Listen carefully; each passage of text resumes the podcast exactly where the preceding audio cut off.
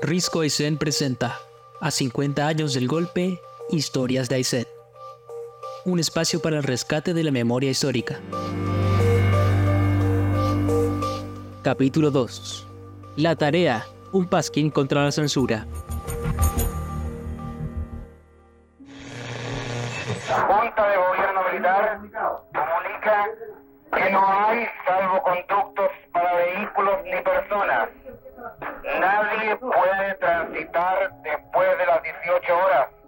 Días posteriores al 11 de septiembre de 1973, un enrarecido ambiente habitaba las calles. La Junta Militar logró controlar el poder luego de derrocar al gobierno de Salvador Allende. Un suceso inédito en la historia, que sería el comienzo de múltiples y violentos cambios en la convivencia de nuestro país junto con la suspensión de la mayoría de las libertades civiles.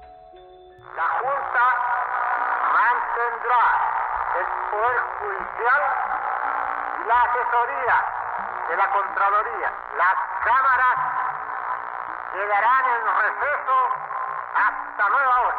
Los vecinos de Aysén, en sus casas, eran espectadores de algo que recién estaba empezando. Mi nombre es Nelson Maldonado Mancilla. Eh, yo soy nacido y criado acá en la, bueno, nacido en la provincia de Aysén. Todo, he vivido toda mi vida aquí, salvo los, los cinco años que me tocó salir a estudiar, como, como muchas personas de acá. Yo, yo era a esa altura todavía niño, al menos preadolescente. Estaba en séptimo año en la escuela Víctor Único Silva de Coyeque. Ahí llegamos a clase como, como todos los días, pero no tocaban la campana, es decir, ponían campana para ingresar. Y se alargó, se alargó el proceso, cosas nosotros jugábamos, corríamos, pero, pero algo pasaba que no tocaban la campana para que pasemos a la sala como es habitual en, en un colegio en la mañana. Por allí uno observaba que los profesores hablaban, conversaban, yo recuerdo también algunos lloraban, y en algún momento nos despacharon a, nuestra, a nuestras casas, ya tipo 10 y media, 11 de la mañana. Con el tiempo, se comenzó una búsqueda y captura de quienes fueran dirigentes importantes de la Unidad Popular, o quien fuera sospechoso de estar participando en actividades políticas. Pues yo, mi nombre es Lenin, Lenin Rodrigo Díaz, militante del PC desde el año 71, imagínate, antes del, del golpe militar, en la localidad de, del Encanto, entre- en, la, en la comuna de Entrelagos, en Osorno. Yo para el golpe, como te digo, tenía 13 años, y el golpe, bueno, fue traumático. Yo fui detenido en la escuela del sector y me fueron a, a sacar de ahí porque un grupo de carabineros, una patrulla, fue a mi casa y buscando a, a mi viejo. Mi padre fue dirigente campesino, de, de esos años era ya dirigente de una cooperativa campesina. En la casa llegaron y como no lo encontraron, llevaron detenida una hermana mía, que era mayor. Y como no encontraron a mi viejo, después averiguaron allá en dónde estaba y me pasaron a buscar a la escuela. Se decreta el toque de queda, que en un comienzo se establecería durante las primeras horas de la tarde, manteniéndose como una constante durante el régimen. Toque de queda que nosotros no lo habíamos vivido nunca, eh, simulacros que hacían los militares pasaban por los sitios de nuestras casas en la noche disparando. Eh, la idea y la instrucción que ellos tenían era tratar de convencer a la población de que había una guerra. ¿ya? Pero en realidad no había ninguna guerra, ellos iban andando disparando solos. Eh, de alguna manera, eh, por esa vía y con esa estrategia, ellos justificaron eh, muchos eh, asesinatos. Y bueno, me llevaron a la tenencia entre la en ese tiempo. Estuve ahí, derechamente me sacaron la cresta, inter- interrogándome sobre el paradero de mi papá, sobre las armas que, que habían en la casa, cuestión que nunca hubo, no, nunca vi un arma. Entonces, mi interrogatorio se transformó en golpes, tortura, donde nos metían en, nos metían amarrados de cabeza en tambores de agua, nos metían de cabeza con mi hermana, mi hermana igual. Nos sacaban cuando estaba- uno se estaba ahogando y, y aparte de la tortura psicológica. No sé cómo aguantaba uno, pero no, no, no, no le di ningún dato. Eso en lo que es el inicio del, del golpe de Estado. eh, el tema se conversaba mucho en la escuela porque en ese entonces la sociedad chilena estaba muy politizada.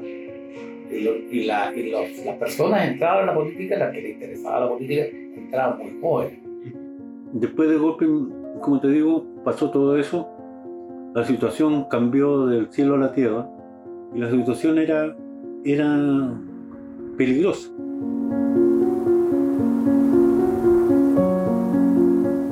La, la decisión de los viejos fue salir de acá, de, la, de, de, de allá de donde vivíamos, son. A fines de noviembre del 77 tuvimos que salir. Decidieron irse, irnos, que nos vayamos todos. El viejo vendió todo lo que había y nos fuimos, toda Argentina. Con la mala cueva que ya la situación era, era, era más o menos similar porque también había dictadura. Se comunica a la población que a partir de la fecha el país se encuentra bajo el control operacional de la Junta Militar. Se recomienda a todos los habitantes el estricto acatamiento a las disposiciones. Sin documentación al día, esperando papeles para poder regularizar su situación allá, era difícil. Mi papá decidió volverse hacia Osorno al campo. Y mi mamá no quería. Como mi mamá no, no quería volver, se autodenunció en Argentina y les dieron plazo para salir del país. Y tuvimos que salir del país. Pero estábamos en Comodoro. Y volver de Comodoro a, a Osorno era, era más difícil. Había que hacer todo el viaje hacia el norte, a Bariloche y volver a Osorno. Y con, también todavía con, con el miedo de que en, en el paso Pérez Rosales, que era de esa época, que ahora es Zamoré, eh, pudieran detener a mi papá. Así que por acá era más fácil y, la salida para Coyhaique. Así íbamos a la región, a Coyhaique. Y aquí nos establecimos, empezamos ya a trabajar. ¿no?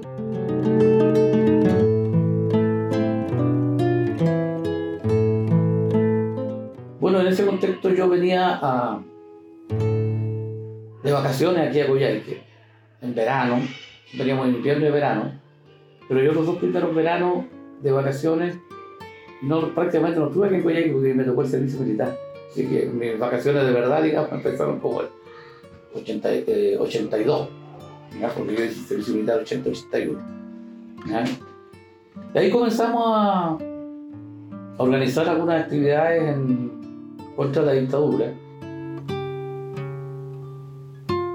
Sumado a que la prensa nacional y regional estaba bajo vigilancia militar y a una estricta censura, prácticamente no había espacio para voces disidentes y críticas, por lo que entre algunos jóvenes de la época surgió una idea peligrosa, decidida y valiente, que se propuso iniciar la construcción de lazos y cauces de información para oponerse al dictador y su máquina de propaganda y censura, aportando con el inicio del difícil pero necesario camino de recuperación de la democracia. Y ahí creo que vieron la necesidad de organizar la J, aquí. Y la J se empezó a trabajar y yo me integré. Mira, en un principio era la organización y integrar a la mayor cantidad de gente posible. A la- al trabajo de propaganda más que nada. El partido a nivel nacional declaró la política de rebelión popular que se llamó. Y consistía en que había que movilizar a la gente a través de que la gente pierda el miedo, que salga a la calle, que, se hicieron las protestas que se empezaron a dar. Una de las principales cosas que hacíamos era el, el panfleteo, el volanteo que le decíamos nosotros. Pero yo creo que alguien pensó que tenemos que hacer algo local, igual, pues, regional, informal. En Valdivia, antes, eh, con algunos estudiantes de pedagogía, que éramos de izquierda, en algún momento quisimos sacar una revista. Y ahí, como éramos todos estudiantes de pedagogía, le pusimos la tarea. Ese proyecto nunca se llevó a cabo. Por distintas razones, porque bueno, estábamos dedicados a estudiar, porque bueno, no todos éramos de Valdivia, siempre estábamos. Entonces yo ese nombre fue el que traje para acá. Y con algunos amigos con que empezamos la lucha contra la dictadura acá en la ciudad de Coyhaique, decidimos hacer esa, esa, esa revistita, o como se llame, y le mantuvo yo el nombre de la, de la tarea.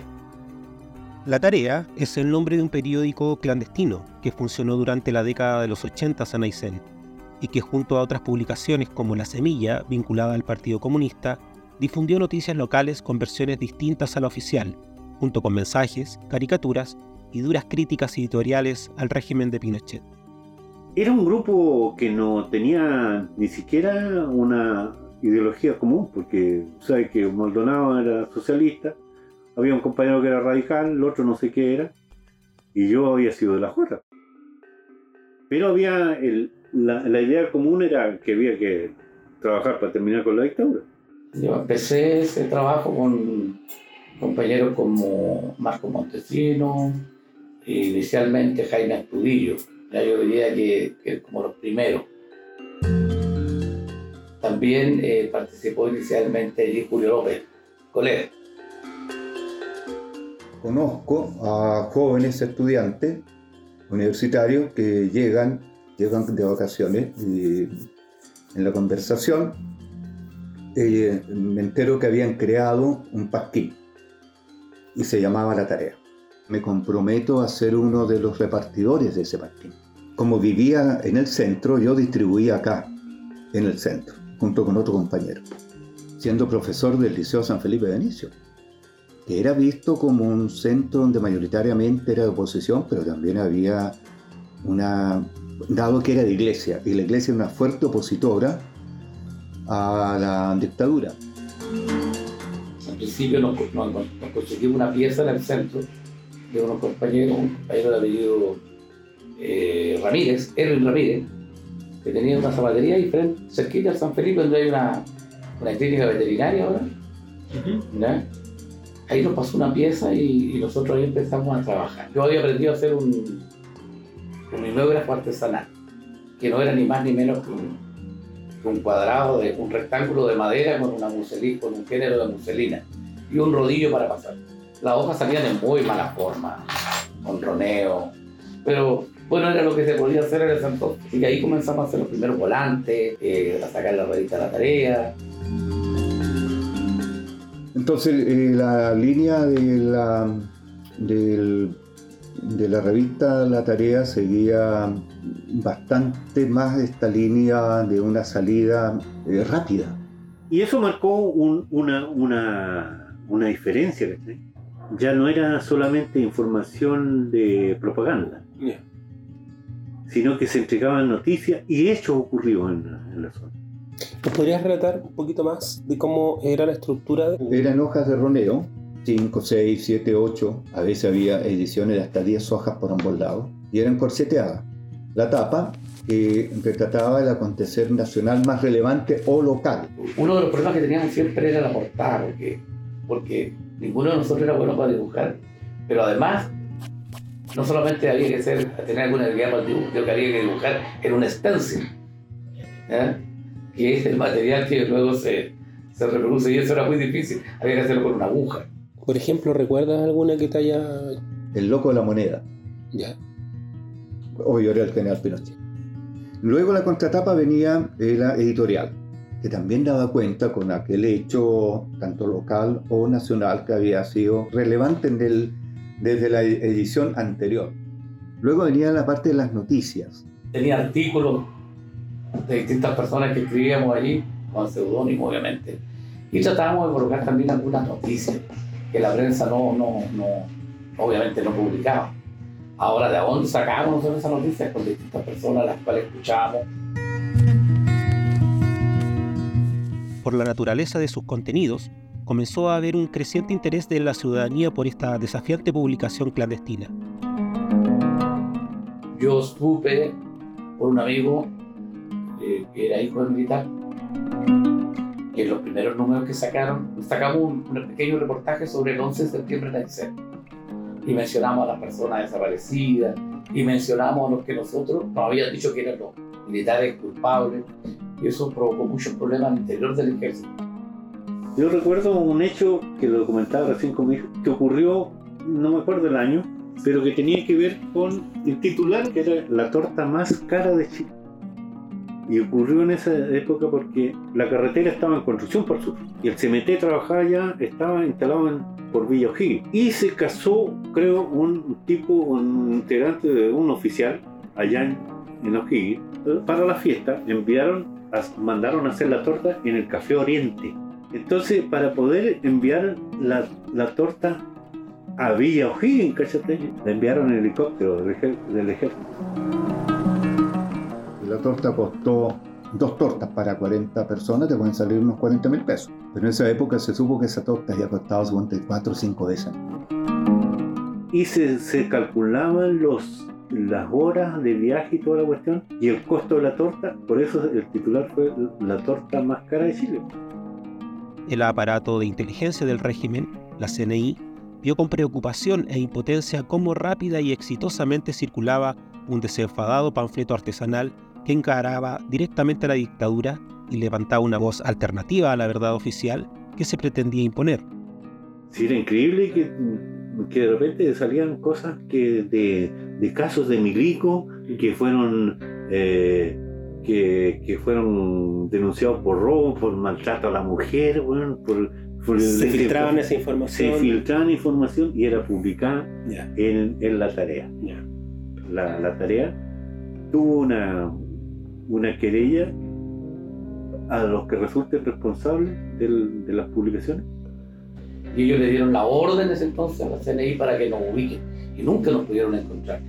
Se encendieron entonces las alarmas para evitar su distribución y detener a sus encargados, pero sin ningún éxito. Ellos andaban muy perdidos. Allanaban imprentas, por ejemplo. De hecho, al lado donde nosotros teníamos una, la que donde trabajamos había una imprenta. Y esa, un día allanaron allí, allanaron la imprenta, allanaron la, casi, la pieza donde trabajamos nosotros, pero se llevaron todo lo de la imprenta. Y el mimógrafo nuestro lo pescaron, lo tiraron de un lado para otro, pero nunca se enteraron de que era un, un mimógrafo. Y obviamente nosotros no, no, no, no le decíamos a nadie. Tener el, el furgón de la CNI estacionado ahí afuera en la noche. Yo venía acá y se venían y se estacionaban ahí. El que te llamaran por teléfono en las noches amenazándote. Una a la madrugada, en una noche, primavera, debe haber sido como el año 85. Salimos de la casa, fuimos a la casa a buscar eh, para que nos entregara eh, la coordinadora de la distribución y nos entregó a mi otro canillita y yo la cantidad que teníamos que distribuir, 50, 60. Íbamos pasando esa noche por ahí frente a eso, bajando hacia mi pensión que quedaba en Baquedano.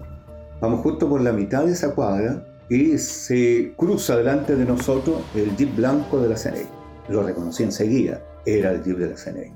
Se baja eh, unas personas, identifiqué de inmediato a uno.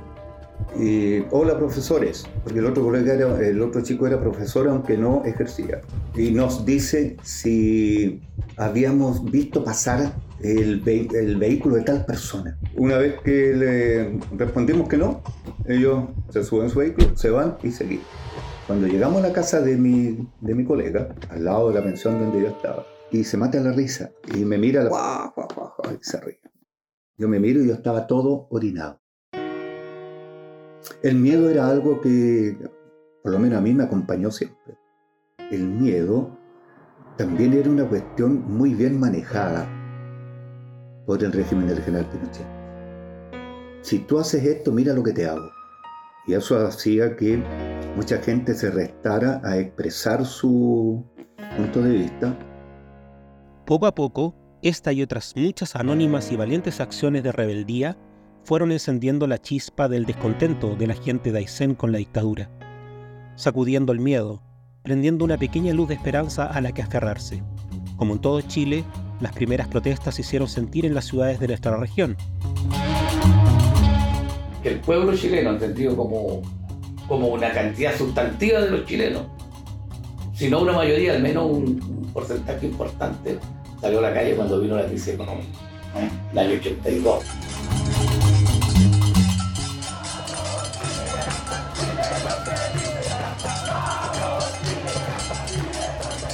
Bueno, todos sabemos que el bolsillo es, lo, que, lo que manda y algo entendible, sobre todo en las familias más desposeídas. Las primeras protestas, bueno, fuera, de estas cosas que nosotros comenzamos a hacer con la tarea, con los volantes, con hacer rayados en, en algunas paredes.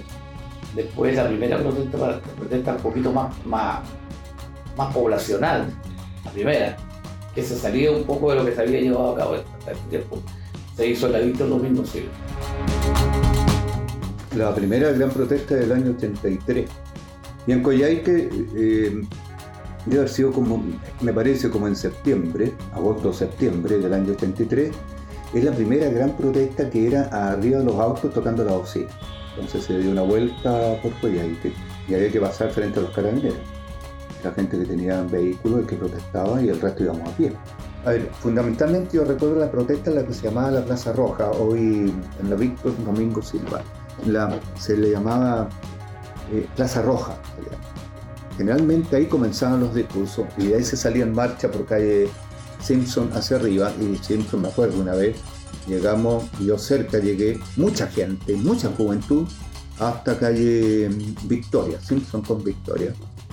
Y en, una de esas me acuerdo de toman detenido al compañero en esa época, René Alinco, por ir a defender a alguien.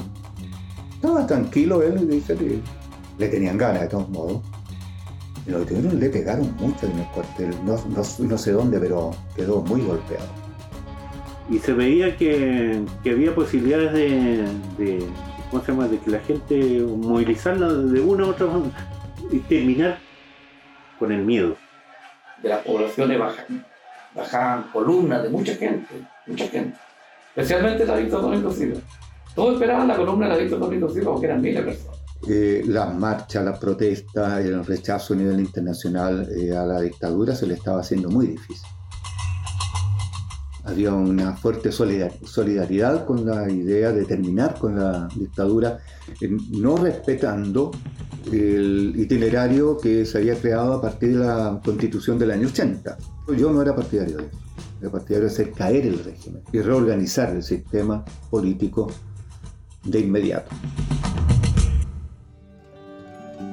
Y este pasquín, junto a otros panfletos distribuidos en las calles, comercios, escuelas, liceos, poblaciones y plazas, instalaron la idea de que otro Chile era posible. No me arrepiento de, haber eh, hecho y estado en esa pelea. Creo que el Chile de hoy debe, una, afianzar que no hay razones para dar un golpe de Estado, hacer una política de Estado que permita educar a nuestra juventud en que no hay razones para terminar con la democracia aunque esté en crisis. Y que no hay razones para violar, o no hay explicaciones para violar los derechos humanos. Creo que esa es una tarea que se debe dar ahora. A pesar del, trauma, como tú dices, creo que eso también reafirmó de alguna manera las convicciones que podía haber tenido el haber vivido parte del gobierno popular y ver la sociedad que se estaba formando, ver la solidaridad y ver todo eso que se terminó con el golpe. Creo que hizo reafirmar un poco esas convicciones y, seguir pensando siempre que ese había sido un buen camino y que había que, tratar de, recuperar. Entonces nos jugamos por, por cambiar este país de alguna manera, cambiar la sociedad.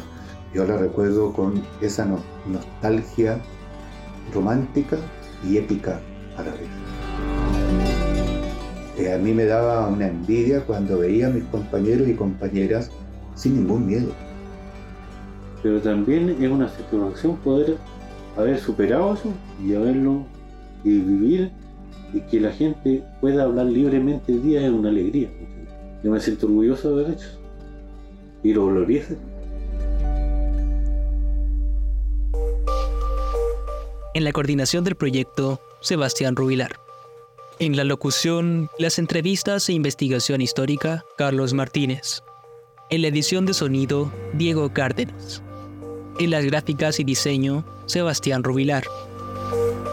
En el guion, Sebastián Rubilar y Diego Cárdenas.